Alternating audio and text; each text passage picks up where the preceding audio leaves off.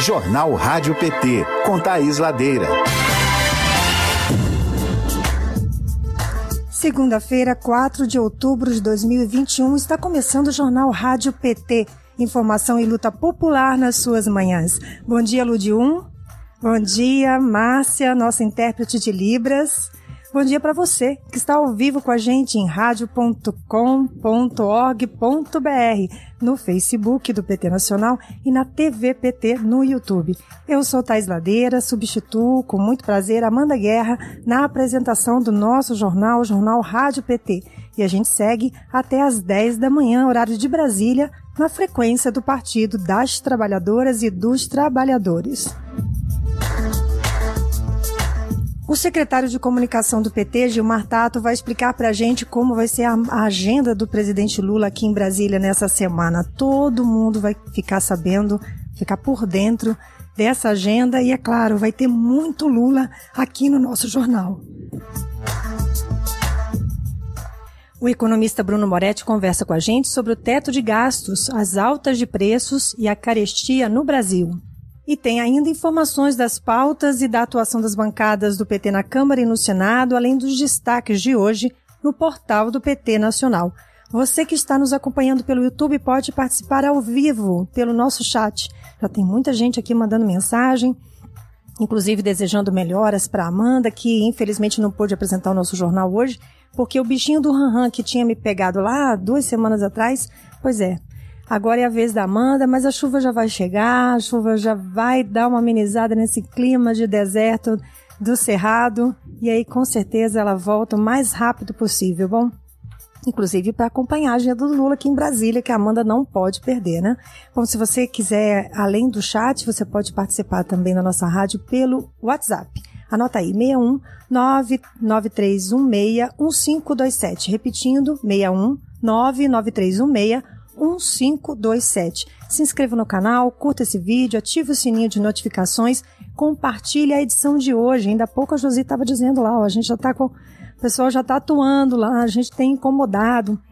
Muita gente dando dislike, é hora da gente dar o nosso like. Então, bora lá participar, distribuir esse nosso link para que mais pessoas assistam o Jornal Rádio PT de hoje, dia 4 de outubro. Destaques do portal pt.org.br.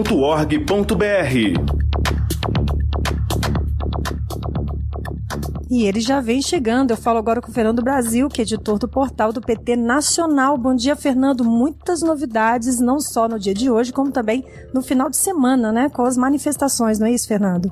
Exato. Muito bom dia, Thaís, a você, todos que nos acompanham aqui na Rádio PT e pela TV PT no YouTube. Os destaques dessa segunda-feira são os seguintes. É, ontem de noite houve um debate na, na rede Globo News que reuniu a presidenta nacional do PT, Gleisi Hoffmann, Guilherme Boulos e Marcelo Freixo. Uma matéria de repercussão do programa, a gente vai destacar posições expostas por Gleisi aos questionamentos da Globo News, em especial a defesa do impeachment de Bolsonaro e a disposição em debater o tema da corrupção. A presidenta do partido também denunciou a Lava Jato por sua ação de lawfare, incluindo a participação da mídia contra o ex-presidente Lula, que já foi inocentado em mais em 20 ações. Então a gente vai fazer uma matéria de repercussão da participação da presidenta Gleisi nesse programa. Também teremos uma matéria de economia, o produto interno bruto é, per capita do Brasil deve fechar o ano 7,5% ainda abaixo de 2013, do pico de 2013 é o que mostra um levantamento do Instituto Brasileiro de Economia da Fundação Getúlio Vargas. O indicador é o termômetro da riqueza e renda da população e só deverá voltar ao patamar de antes da pandemia em 2023, é o que aponta esse estudo. De acordo com o Instituto Brasileiro de Economia da Fundação Getúlio Vargas, o PIB per capita mais alto já registrado no Brasil foi em 2013. Vamos então repercutir os dados desse levantamento com as nossas lideranças ainda na área de economia, mais especificamente energia, o corte de luz de mais pobres por falta de pagamento voltou a ser permitido pelo governo desde a última sexta-feira. Os cortes estavam suspensos desde abril, quando o país vivia a segunda onda de contaminações por Covid-19. O programa, que beneficiou cerca de 12 milhões de consumidores, chegou a ser prorrogado uma vez em junho. Agora, o cliente inadimplente povo ao menos 15 dias corre o risco de ter o fornecimento interrompido. Vamos denunciar mais esse pacote de maldades do governo. É, segundo a imprensa, a possibilidade de cortes no fornecimento de luz ocorre em um momento de grande pressão inflacionária, principalmente sobre os mais pobres, o um aumento é, nas contas de luz, no gás de botijão e o preço dos alimentos, que já está bastante elevado. Né? É, esses são os destaques, Thaís. Como você mencionou, é, sábado a gente teve as manifestações aí e a repercussão já está lá no nosso site. Confira pt.org.br para saber tudo sobre as manifestações do dia 2. Né? É, sigam as nossas redes do partido e acessem o site para saber tudo sobre a política nacional e internacional, e inclusive a agenda do presidente Lula é, aqui na capital. Vai ser detalhada aí pelo Gilmar. Muito bom dia, até amanhã. Maravilha, Fernando, muito bom dia, uma boa semana, semana de muito trabalho, né? Afinal de contas, o presidente está aqui em Brasília, nós vamos ter aquela ótima cobertura para fazer. Obrigada pela sua participação, Exatamente. até amanhã. Até amanhã. Daqui a pouquinho nós vamos assistir um vídeo produzido pela equipe do, de comunicação do PT, um vídeo resumo das manifestações que aconteceram na Avenida Paulista. A toda a cobertura nas redes do PT você pode acompanhar também. Agora a gente vai de Congresso Nacional. Lude, bora. Direto do Congresso.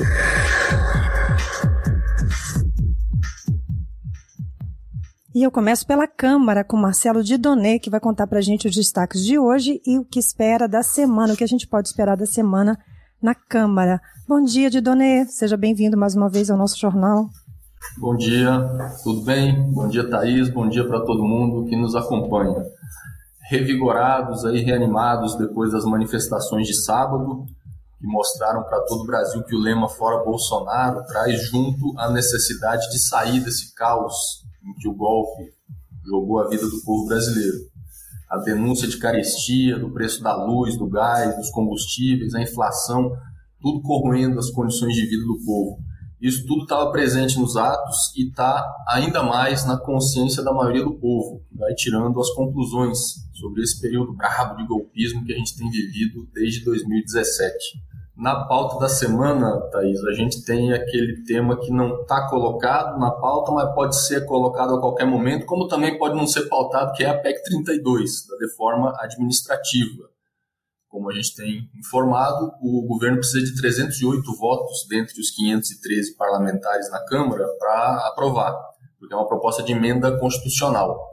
E está sendo difícil juntar essa quantidade de votos, né, de deputados, porque a proposta é bem ruim mesmo a denúncia na trincheira do parlamento, realizada pela bancada do, dos deputados e deputadas do PT, assim como da oposição, junto com a mobilização social aqui em Brasília e nos estados, tem dado resultado.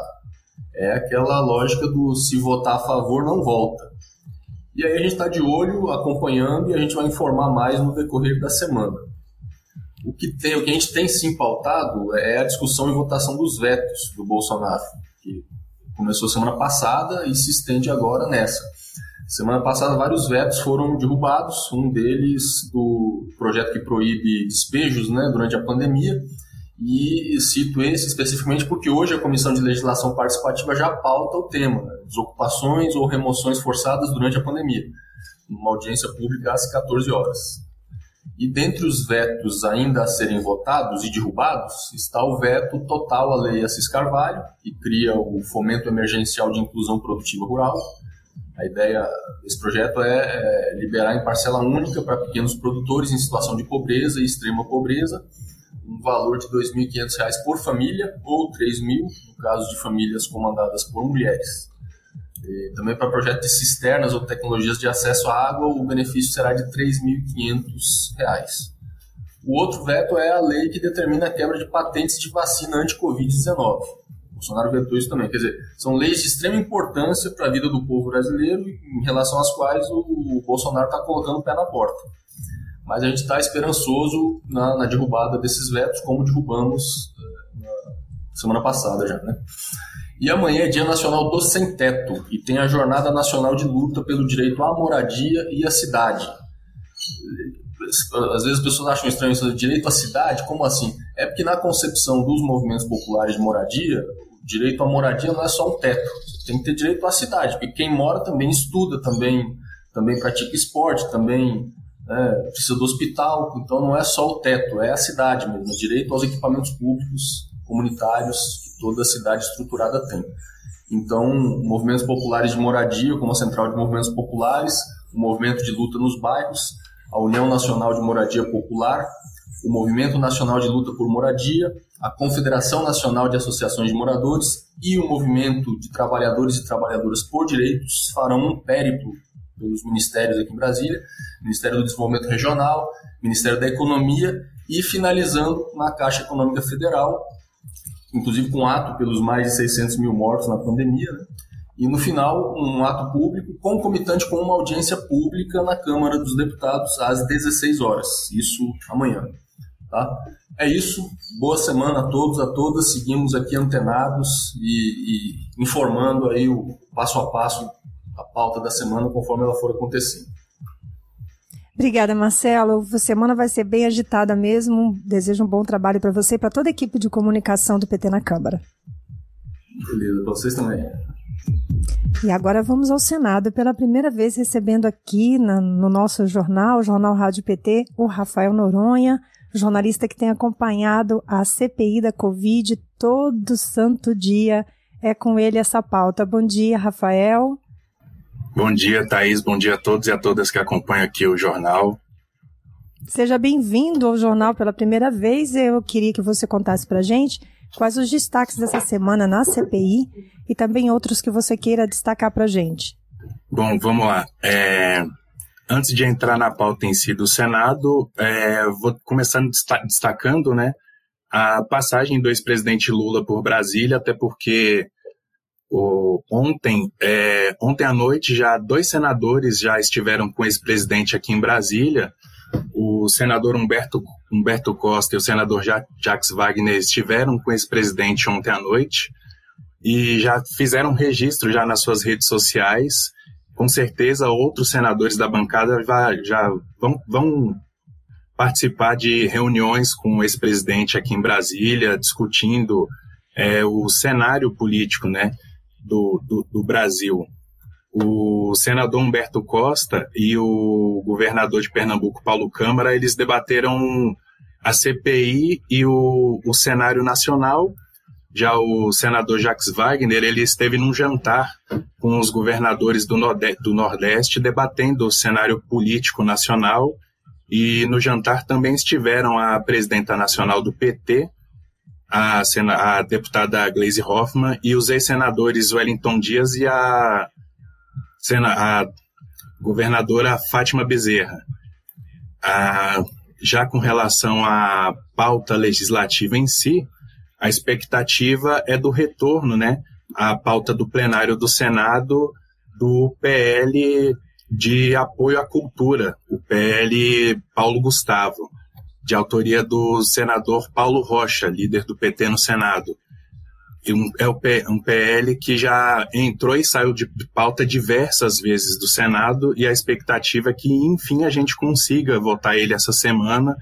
É um projeto super importante que ele prevê a ajuda de 4,3 bilhões de reais ao setor da cultura, que é um setor que foi muito impactado pela pandemia e é um, um, um setor que depende muito né, do, do, do apoio do, da iniciativa do, do, do, setor público. E aí, agora, com relação à CPI, que, é a, que, que a gente entra, enfim, né, na reta final dos trabalhos, essa é a expectativa que é da, da última semana dos trabalhos da CPI, pelo menos da última semana de depoimentos da CPI, é, se não surgir nenhuma novidade, a gente começa na, na nessa terça-feira com um depoimento da VTC Log. A gente retoma os trabalhos com a VTC Log, um depoimento do Raimundo Nonato Brasil, que é o diretor de logística da VTC Log. E só para recapitular, a VTC Log ela presta serviços de, de logística para o Ministério da Saúde desde 2018 no governo Michel Temer, e no período o, o, o, ministro da Saúde era o deputado Ricardo Barros, o que atualmente é o líder do governo na Câmara, líder do governo Bolsonaro na Câmara, e o Ricardo Barros, que atualmente já é investigado pela CPI por suspeitas de, de envolvimento nas, na, na, de irregularidades na, na compra da vacina Covaxin. E os parlamentares da CPI, que compõem a CPI, eles também estão investigando é, uma série de irregularidades envolvendo o, o a, a, a VTC Log e o ex-diretor de logística da, do Ministério da Saúde, o Roberto Dias, que ele teria facilitado a, o envolvimento né, da VTC Log nesse, nesse escândalo de, de, de, de vac, da, das vacinas no, no, na questão da logística. Então, a CPI ela tem investigado o, o, o que, o que a, a, a VTC Log ganhou a mais de, de aditivos de contratos ah, na, na, na, distribuição das vacinas pelo Brasil durante a pandemia. Então, esse é o, é, é o grande nó que a CPI está tentando investigar e desatar nesse final de, dos trabalhos. Na quarta-feira, a expectativa é da, da, de que a CPI receba os ex-médicos da Prevent Senior que fizeram denúncias né, contra a operadora de que ah, os médicos vinham recebendo pressões para prescrever medicamentos ineficazes e fazer até tratamentos é, experimentais nos pacientes que estavam sendo tratados e internados na rede da, da, da operadora. E agora pela manhã, uma, uma novidade, né? O ministro da Saúde, Marcelo Queiroga, chegou ao Brasil vindo da ONU, daquela reunião da, na ONU em que a comitiva foi para a comitiva do governo Bolsonaro foi para a reunião na ONU e o ministro Queiroga teve que ficar lá no, no, em Nova York porque, porque contraiu o Covid. Ele enfim chegou ao Brasil, então a expectativa é de que os senadores da CPI deliberem para saber se ele, se ele, enfim, vai ser convocado para que ele faça um terceiro depoimento antes do fim dos trabalhos. Pois é, Rafael, isso que eu ia te dizer. Na verdade, ele volta com essa expectativa. Você, no começo da sua fala, começou, disse que provavelmente essa é a última semana de depoimentos. Mas eu já estou anunciando essa última semana de depoimento, já tem umas três semanas aqui no programa. Exatamente. E isso significa que a cada momento surge um dado novo, e dessa vez é o retorno do ministro Queiroga, que até aventaram a possibilidade dele estar lá, é, se permanecer em Nova York para poder não depor, não fazer o seu terceiro depoimento na, na CPI, mas pelo jeito ele deve ser convocado, mesmo que tenha que esperar a próxima semana, né, Rafa? Exatamente. É, o depoimento da quinta-feira está em aberto ainda, né? A, a, a, CPI não definiu ainda oficialmente quem de, vai depor na quinta-feira. Então, com a chegada do Marcelo Queiroga, talvez seja ele o depoente da quinta-feira. A gente vai esperar que talvez daqui para amanhã a gente tenha essa novidade.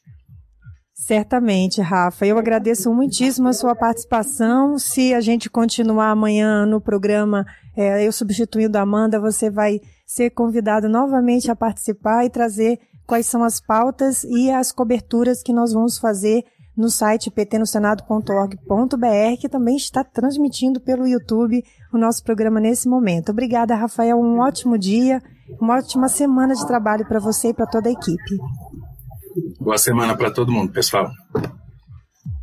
Bom, gente, o chat aqui não para, né? Muita gente participando desde cedo, principalmente desejando melhoras, né, para Amanda, que bom.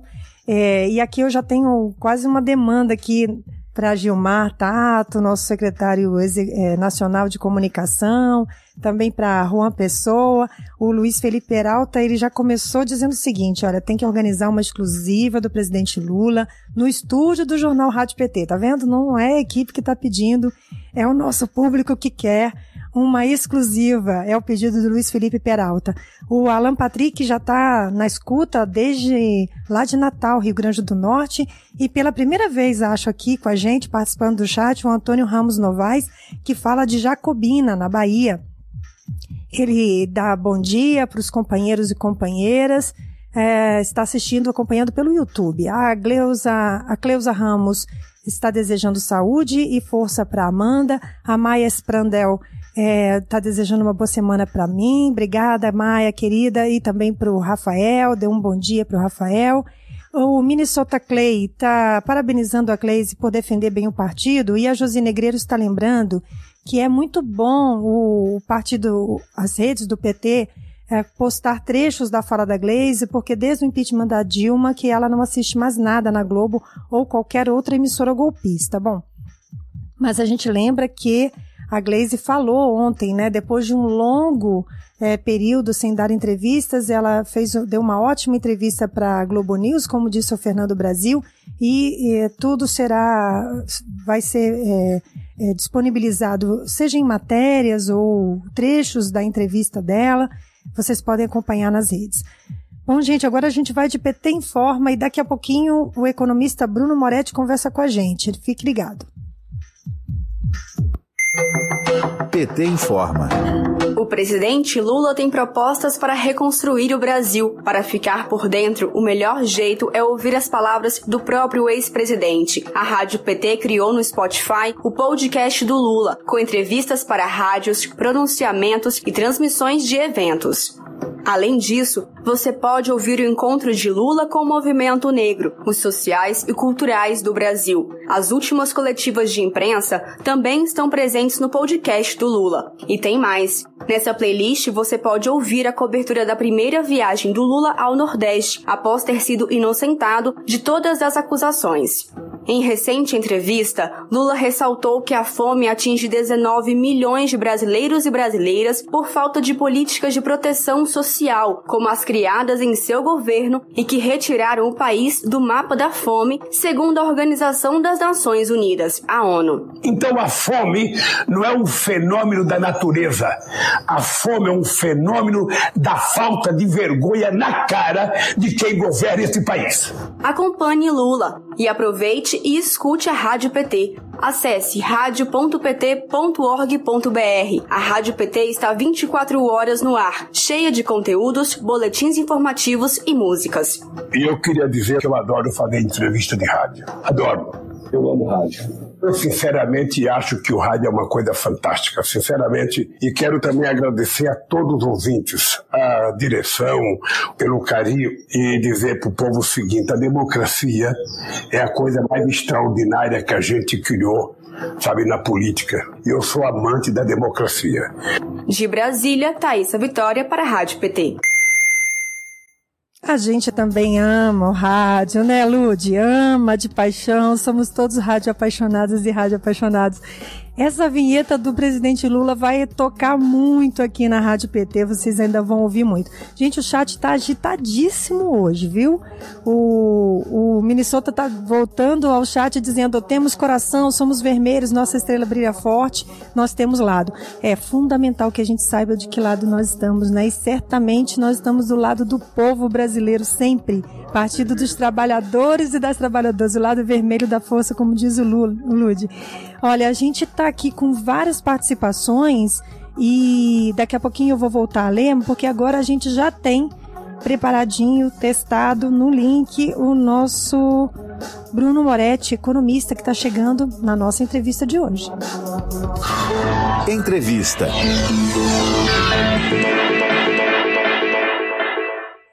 O economista Bruno Moretti tem mestrado em Economia da Indústria e da Tecnologia pela Universidade Federal do Rio de Janeiro e doutorado e pós-doutorado em Sociologia pela Universidade de Brasília. Bom dia, Bruno. Seja bem-vindo ao Jornal Rádio PT.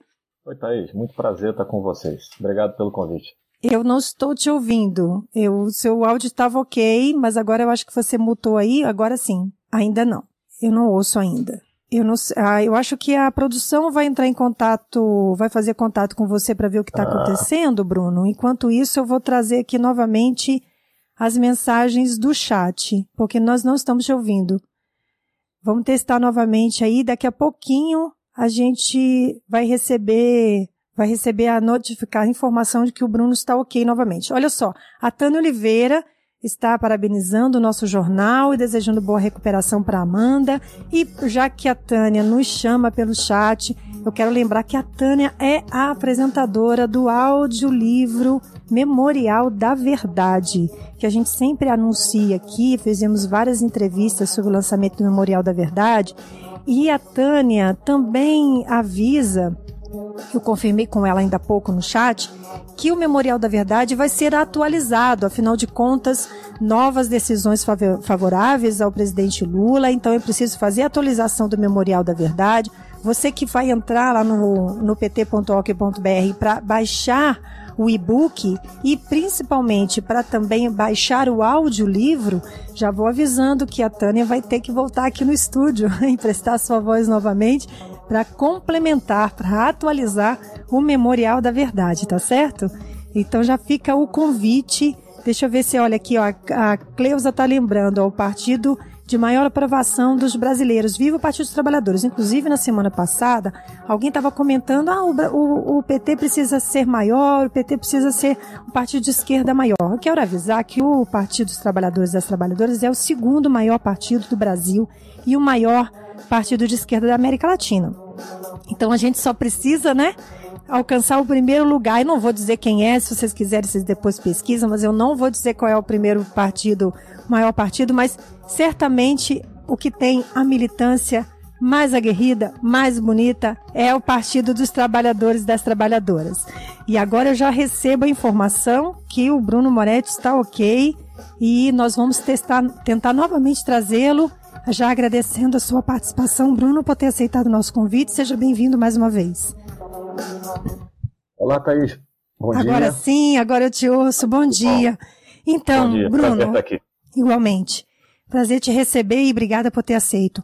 Então, todos os dias no site do PT Nacional, pt.org.br, a equipe de comunicação faz de duas a três matérias sobre economia. Não tem jeito. O Brasil entrou nesse momento triste, né? Brasil volta ao mapa da fome, tem a, essa questão da, da caristia voltando, inflação é uma expressão que a gente já não via há muito tempo. E já de uns três anos para cá a gente vem conversando sobre isso. Então, é, antes da gente falar sobre essas questões da crise econômica, eu queria conversar com você sobre o seguinte: a emenda do teto de gastos, né, que é de 2016, que foi o ano do golpe contra a presidenta Dilma. Quais foram as principais consequências dessa emenda especificamente para o Sistema Único de Saúde, já que nós estamos atravessando desde 2020 uma pandemia e sentindo na pele, literalmente, é, as consequências é, desse teto de gastos.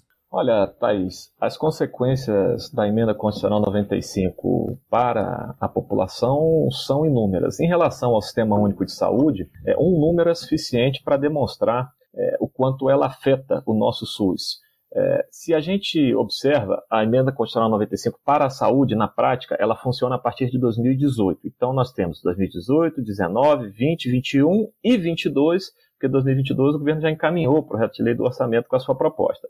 Em 2020 e 2021, simplesmente as regras foram, na prática, suspensas ou contornadas, porque era impossível enfrentar a pandemia é, com a emenda constitucional do teto de gasto, que já seria suficiente para nós revermos, evidentemente, essa emenda. Ou seja, ela na prática funcionou por três anos, 2018, 2019 e 2022, né? 2022 considerando a proposta do governo. Nesses três anos, ela retirou mais de 40 bilhões de reais do SUS, e isso, evidentemente, tem impacto sobre leitos, sobre vacina, sobre a capacidade de prestar atendimento à saúde à população, e isso é gravíssimo, né, porque afeta muito a capacidade do SUS. Certamente. Agora, sobre os preços dos combustíveis, Bruno, que certamente é o que mais impacta né, o dia a dia da população brasileira, o Bolsonaro tem acusado diversas vezes os governadores, nós estamos fazendo matérias, o, o governador Wellington Dias do Piauí já se pronunciou a respeito, e, e agora, recentemente, a última dele foi tentar culpar os governos do PT.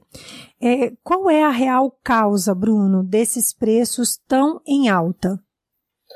Olha, Thaís, é, a causa é exatamente como você falou na emenda constitucional 95. Né? Em boa medida, o golpe parlamentar contra a presidente Dilma legou um Estado autoritário de costas para os interesses da população. Então, se no regime fiscal os gastos sociais, eu mostrei aqui, por exemplo, os do SUS, vem caindo em função da emenda constitucional do teto, a nova política de preço de combustíveis da Petrobras, adotada após o golpe de 2016, é a responsável direta pela volatilidade dos preços dos combustíveis, mas também pelo seu patamar elevadíssimo, por uma razão muito simples. Embora a Petrobras produza internamente combustível, ela tem uma política de preço que acompanha os preços de importação, não são propriamente os preços internacionais. Muitas vezes esses preços ficaram acima dos patamares internacionais, por exemplo, do Golfo do México nos Estados Unidos. Então, toda vez que há valorização do barril de petróleo ou o dólar se valoriza em relação ao real, os preços internos explodem. No entanto, a Petrobras produz internamente. O resultado é uma ampliação dos lucros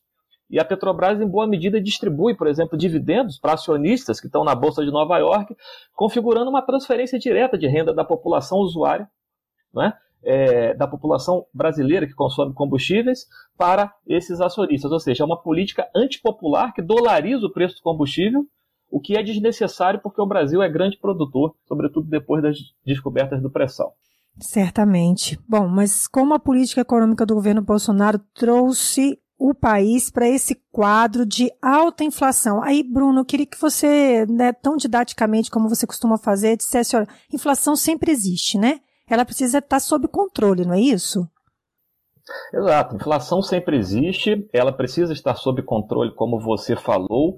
Em diversas nações, por exemplo, as medidas de política econômica tentam, de alguma maneira, é, alcançar alguma inflação, porque uma deflação, né, uma redução de preços é nociva à atividade econômica. Então, o problema não é a inflação em si, o problema é uma inflação que não está sob controle e, pior do que isso, ela é fortemente afetada por erros e omissões do governo federal com a sua política antipopular. Por quê?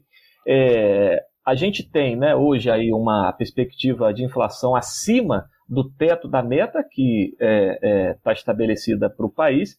E é, muitas pessoas podem pensar o seguinte: essa inflação tem a ver com a demanda, ou seja, as pessoas consumindo muito pressionam os preços. Não, nós vivemos o pior dos mundos. De um lado, a renda da população cai, há elevado desemprego, a queda nas transferências de renda, por exemplo, não há valorização real do salário mínimo, é, que é o parâmetro fundamental para boa parte dos benefícios da Seguridade Social no Brasil. É, então, a inflação não é de demanda, a inflação é pelo lado da oferta. E essa inflação pelo lado da oferta tem é, principalmente três determinantes. Um, preço da energia, diante da péssima gestão do governo federal em relação aos reservatórios das hidrelétricas, não é? diversos especialistas têm apontado isso, o preço de combustíveis, sobre o qual é, nós já falamos, a política de preço da Petrobras torna os preços voláteis e elevados, porque ela dolariza preços de bens que são produzidos internamente, é, e preços de alimentos também, que estão elevadíssimos, sacrificando especialmente os mais pobres, e o governo simplesmente não dispõe de uma política de segurança alimentar, de formação de estoques estratégicos, como vários países fizeram, né? o que mantém os preços dos alimentos elevados. Então, veja que é, essa inflação ela tem a mão, digamos assim, do governo, né? Quer dizer, boa parte dela, uma parcela dessa inflação se explica por erros e omissões do governo. Assim como, para concluir, há também um problema de oferta de uma série de insumos industriais, tendo em vista a pandemia, como ela afetou as cadeias de valor em âmbito mundial. É, o Brasil devia estar apostando, portanto, numa maior autonomia produtiva, por exemplo, em semicondutores, em chips, que são o futuro da produção. No entanto, o governo está fazendo a liquidação da empresa Ceitec, que é responsável pela fabricação de chips no Brasil. Então, veja que, é, por uma série de razões, o governo tem uma imensa responsabilidade nessa inflação pelo lado da oferta. Bom, o que, que o Banco Central faz? Dada a inflação é, elevadíssima e, e, como eu disse, acima do teto da meta, ele sobe juro. Essa subida de juro afeta ainda mais a atividade econômica, piora a renda da população e pior, aumenta o custo da dívida pública, transferindo renda para os rentistas, para aqueles que detêm uh, os títulos da dívida pública brasileira. Ou seja, é um quadro muito ruim que combina a inflação de oferta, queda da renda e impacto dos juros sobre a atividade econômica que não se recupera. Pois é, Bruno, você traçou bem esse ciclo, né? E inclusive trazendo elementos que a gente não tem, porque a gente ainda fica pensando assim, não, nós estamos ainda no, no tempo do frete, nós estamos no tempo da. O frete que aumenta, a gasolina tá, tá cara, o frete para transportar o alimento vai encarecer, por sua vez, a energia elétrica que beneficia os alimentos também está alta e a indústria acaba repassando isso para o consumidor, não quer assumir esse ônus da, da luz elétrica, desculpa, luz elétrica mais alta. Então é uma ciranda bastante nociva essa que a gente vive na nossa economia. Nós estamos conversando com o economista Bruno Moretti, ele que é assessor parlamentar também da liderança do PT no Senado. E é, como última pergunta, Bruno, eu queria que você você falou ainda há pouco sobre quem ganha no final das contas no ponta é o rentista. E a gente dormiu e acordou com esse escândalo envolvendo o ministro da Economia, Paulo Guedes. Explica pra gente, Bruno, o que, que é esse tal de offshore? O que, que é esse negócio de paraíso fiscal? Por que, que é absolutamente escandaloso num país com milhões e milhões de desempregados, com essa alta da inflação, a gente tem um escândalo desse envolvendo o ministro da Economia, o que, obviamente, em países sérios, é, já ser, teria sido exigido a saída de Paulo Guedes do governo, né? Olha, Thaís, o caso é gravíssimo, como você falou, e remete a um óbvio conflito de interesses. Né? É, a Offshore é uma empresa, em geral, sediada num paraíso fiscal, uh, em que uh, a renda e a riqueza dos proprietários uh, dessas empresas ficam é, resguardados para que haja menos pagamento de tributo. E há inúmeros especialistas na questão tributária, por exemplo, mostrando como a transferência de recursos para esses paraísos fiscais afeta as contas públicas, especialmente de países como o Brasil. É, então, o que nós temos aqui é um ministro da Economia que leva adiante um ajuste fiscal sem precedentes, que comprime, como a gente falou anteriormente, gastos sociais. Vejam, hoje está no principal jornal de economia do país que não há recursos, e nós já havíamos levantado isso há algum tempo, não há recursos no orçamento de 2022 para vacinar a população. E ele está buscando resolver o impasse, porque simplesmente os recursos não são suficientes, dado o teto de gasto. E aí você tem um ministro que é, cujas empresas, né, ou cuja empresa é, registra recursos milionários em paraísos fiscais, é, afetando as contas públicas no Brasil, que ao mesmo tempo que é, é, é ele está praticando e, e, defendendo um ajuste fiscal em cima de gastos sociais, entende? Então, é, outro exemplo interessante é ele, a reforma tributária inicial tinha até medidas para conter não é? essa perda tributária em função da transferência de recursos para paraísos fiscais. Esses, esse, esses dispositivos foram retirados do projeto de reforma tributária no Congresso.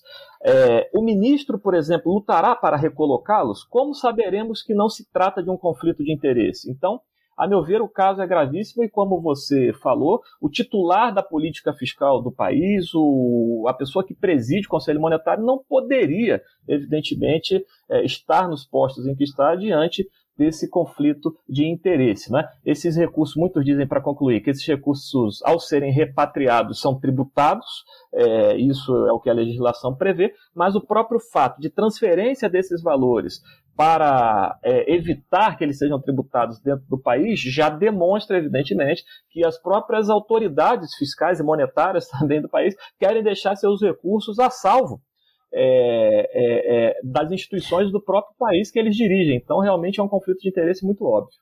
É, um escândalo, mais um escândalo depois do Michek e tantos outros envolvendo. E ainda tem coragem as pessoas, eu não consigo entender quando eu vejo, por exemplo, as pesquisas de opinião, como tem pessoas que ainda conseguem ter algum tipo de argumento para defender esse indefensável desse governo, porque corrupção realmente é a marca não só dele, Bolsonaro, como de todos os seus ministros e também de sua família. Então, estamos aqui para exatamente isso, né? Denunciar, explicar e continuar conversando e falando sobre economia, que este, sem dúvida nenhuma, é um dos pontos fracos desse governo e a gente tem que continuar falando sobre esse tema. Bruno, muito obrigada pela sua participação, uma ótima semana para você e desejo que você volte sempre aqui no Jornal Rádio PT.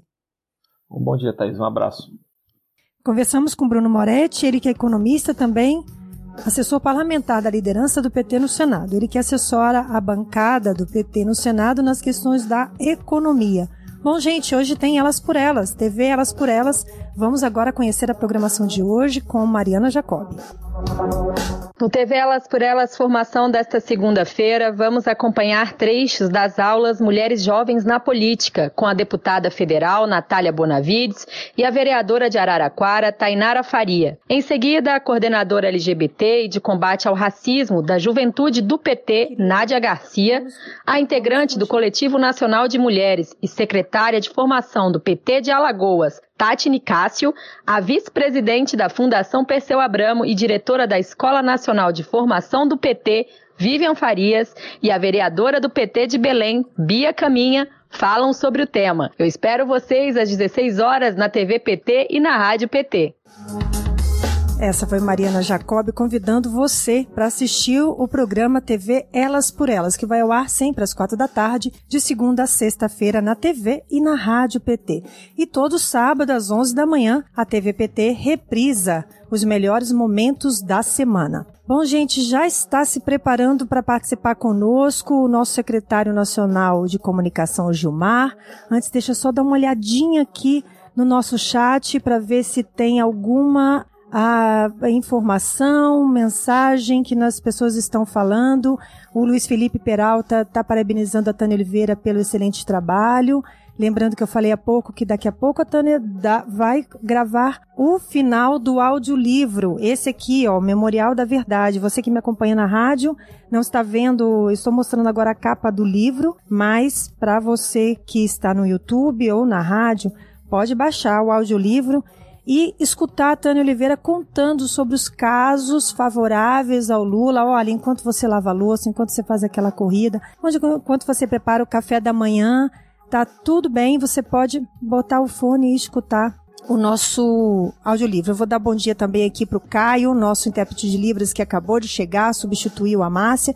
E agora nós vamos conversar com ele, é, que vai contar para gente sobre o Lula pelo Brasil, não é isso, Lude? Vambora? Lula pelo Brasil.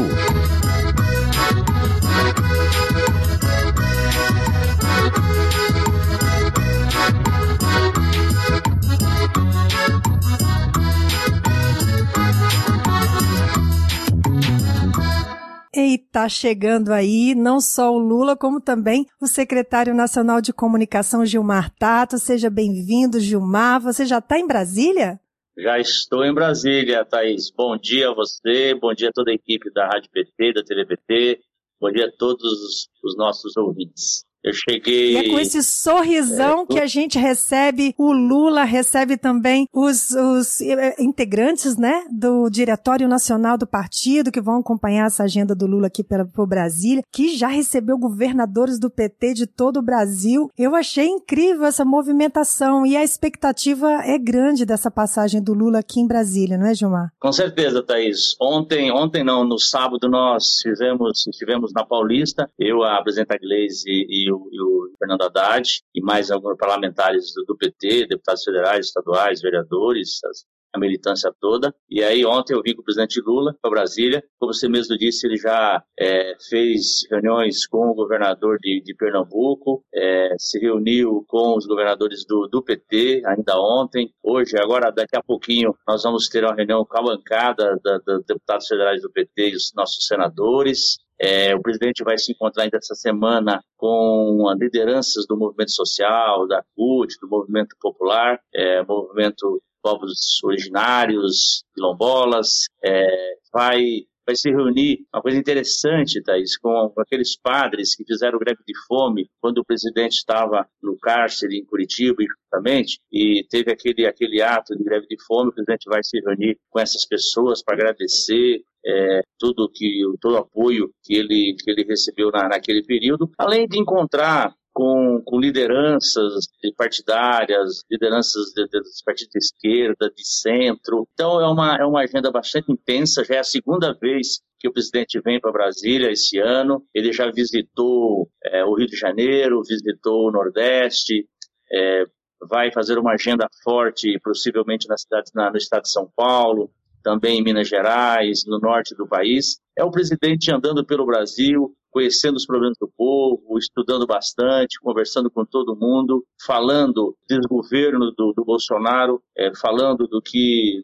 da maneira criminosa que Bolsonaro tem governado o país, mas também falando da vida do povo, falando do sofrimento do povo, falando da, da, necessidade de diminuir a desigualdade social, da necessidade de gerar empregos, do país se desenvolver, da necessidade de nós, nós defendermos a nossa, a nossa soberania e também da, da, da, defesa da democracia. Então, esse é o presidente Lula, uma grande liderança é, que esse país tem e que está tá bastante em forma, querendo andar muito para esse país. E essa agenda que ele está fazendo essa semana, felizmente, e vamos, depois ele vai fazer um balanço, né, de tudo, de toda essa agenda, é, com na TV PT, na Rádio PT também, nós vamos transmitir ao vivo, e a Rádio PT nós vamos cobrir os bastidores.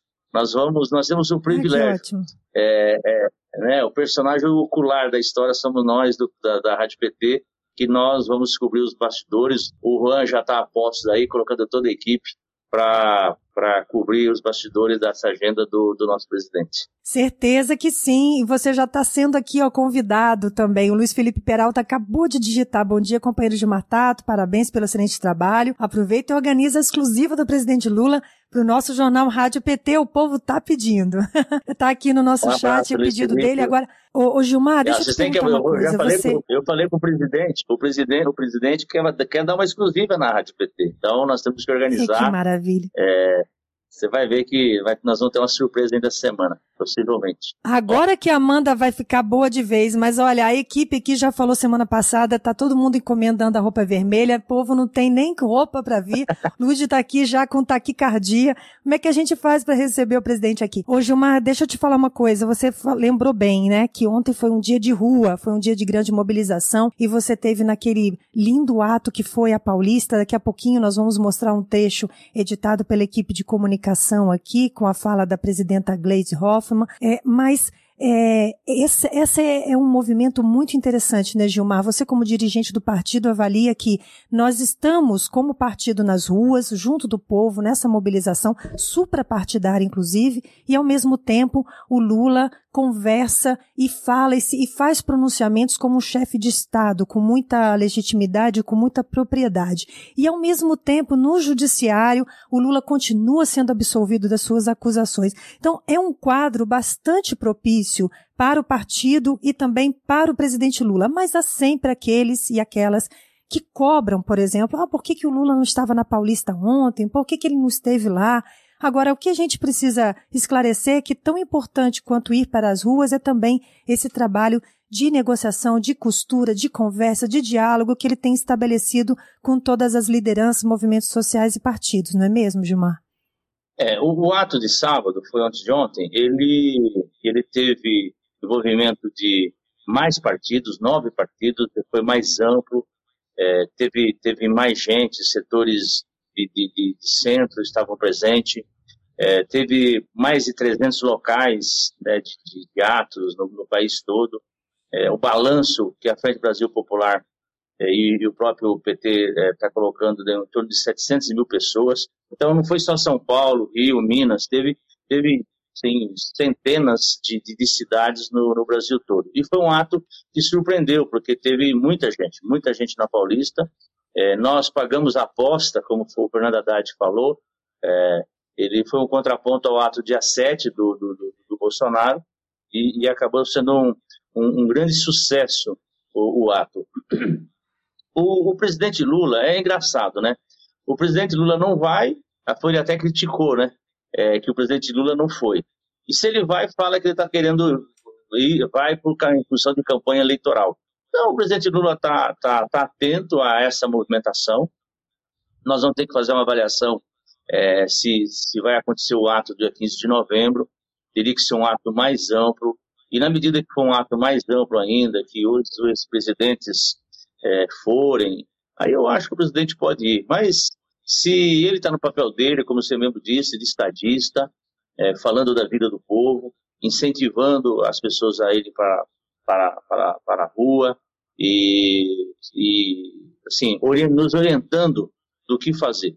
Então, nós temos que, com bastante prudência, com cuidado, ir analisando todos os dias, porque é, como o presidente Lula está em primeiro lugar nas pesquisas, e é engraçado que as mesmas pessoas que às vezes cobram a presença do presidente Lula nos atos, elas não abrem a, a, os canais para dar entrevista, né, para o presidente Lula dar entrevista. Né? Todo mundo fala o presidente Lula, mas ninguém ouve o presidente Lula.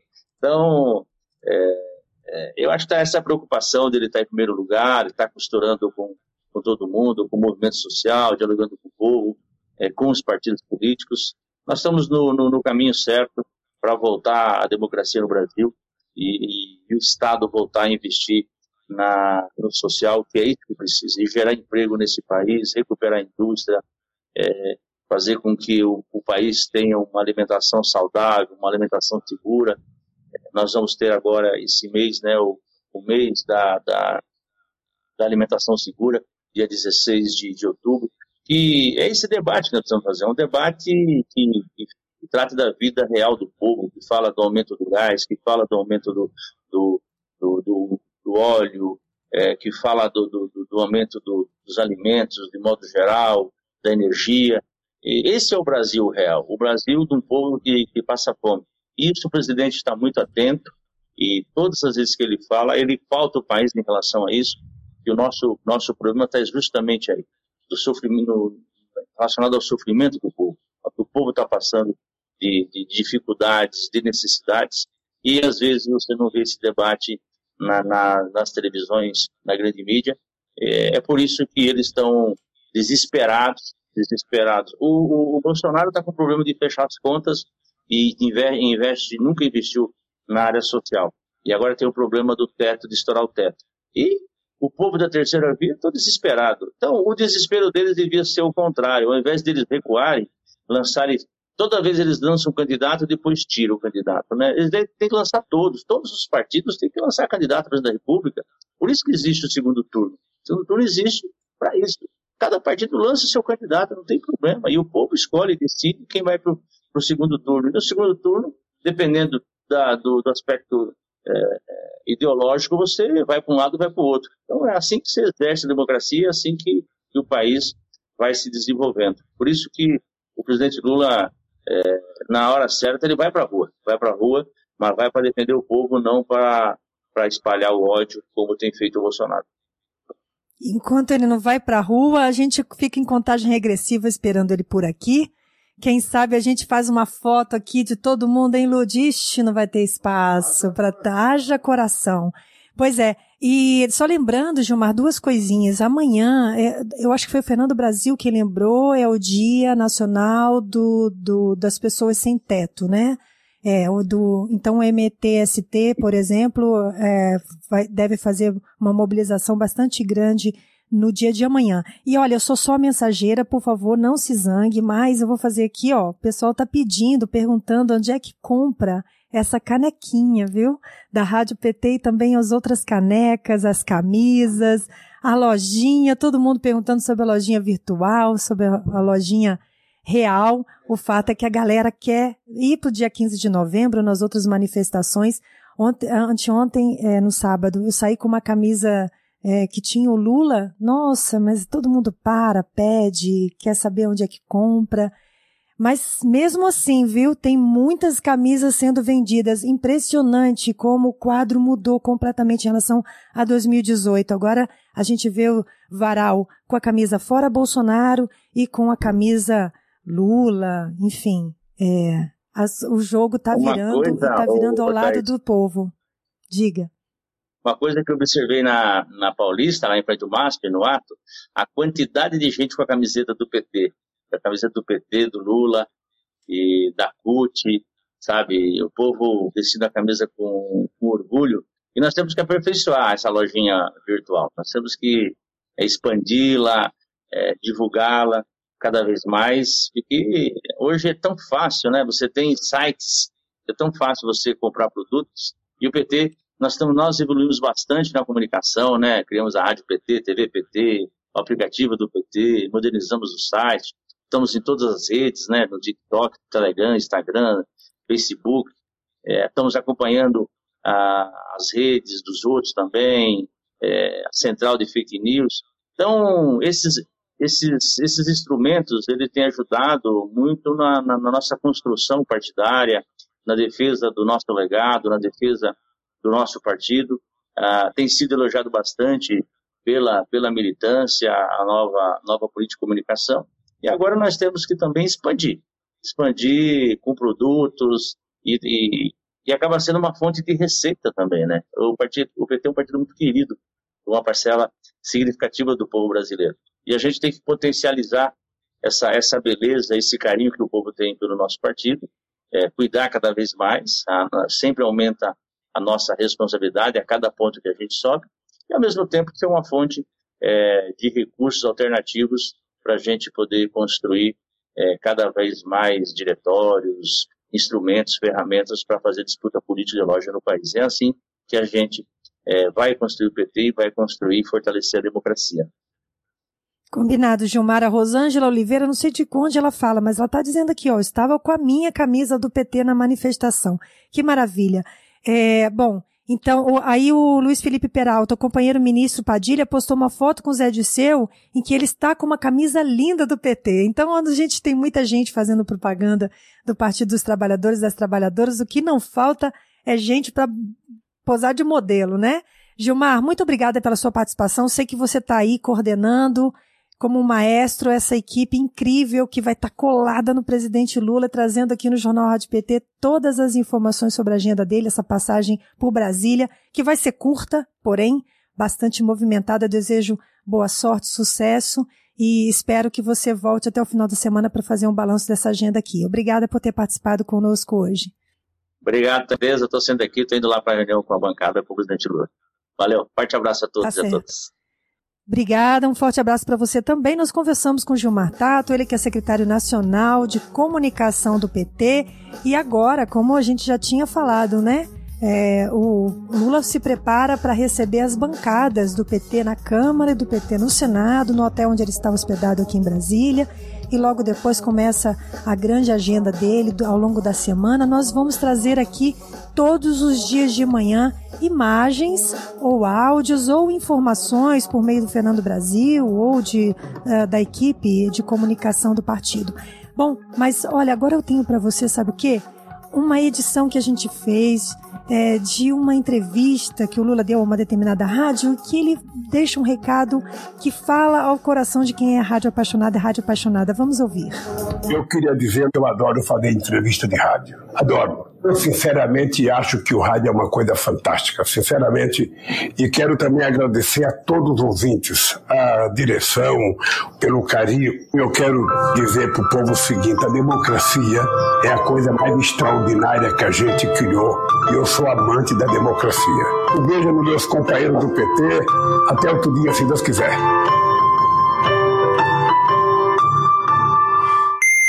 Um beijo, presidente Lula, da nossa equipe, da Rádio PT. Estamos esperando pelo senhor de braços abertos. Bom, mas por falar em defesa da democracia, nós fomos às ruas no sábado, né? Aqui em Brasília foi de tarde. Eu vi um comentário aqui no nosso chat dizendo que as manifestações deveriam ser domingo, porque muita gente trabalha no sábado. Aqui em Brasília foi à tarde. Quem trabalhou até duas da tarde conseguiu estar lá no museu. Foi belíssimo, lindíssimo. E a presidenta Glaze eh, Hoffman, ela foi para São Paulo para participar na Avenida Paulista com presidentes de outros partidos e a gente tem um vídeo para mostrar para vocês agora. Você que está acompanhando pela Rádio PT vai escutar também a fala da presidenta Glaze Hoffman durante a manifestação no último sábado, 2 de outubro, na Avenida Paulista. Vamos conferir.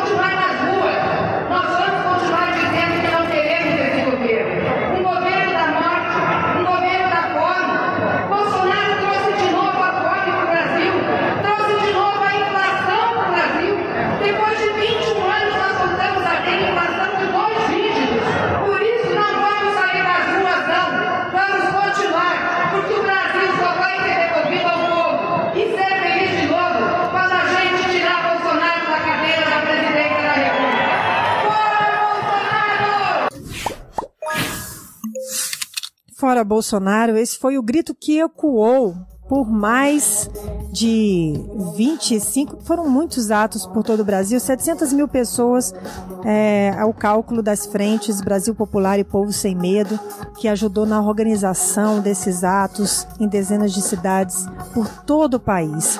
É o grito de fora Bolsonaro e é com esse grito que a gente vai se despedindo do programa hoje, agradecendo a você, a Márcia está de volta aí na nossa intérprete de Libras, agradecendo a ela, toda a nossa equipe e eu quero convidar vocês para continuar seguindo as nossas redes sociais, ouvir os nossos podcasts. Essa conversa, por exemplo, que a gente teve com o Bruno Moretti hoje, vai virar um podcast, vai estar na nossa lista no Spotify.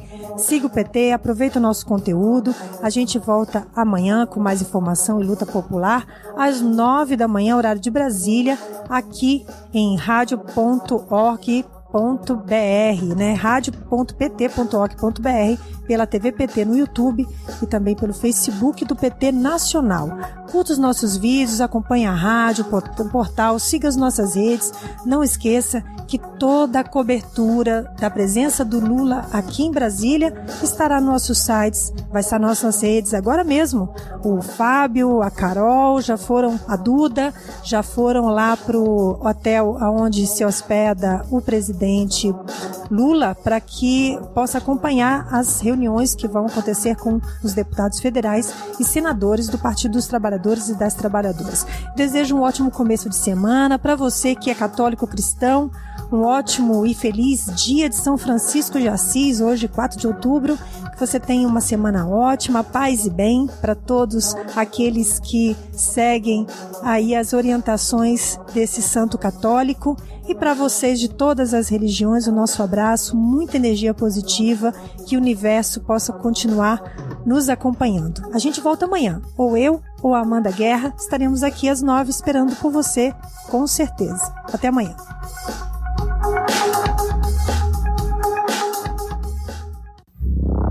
Rádio PT. Aqui toca democracia.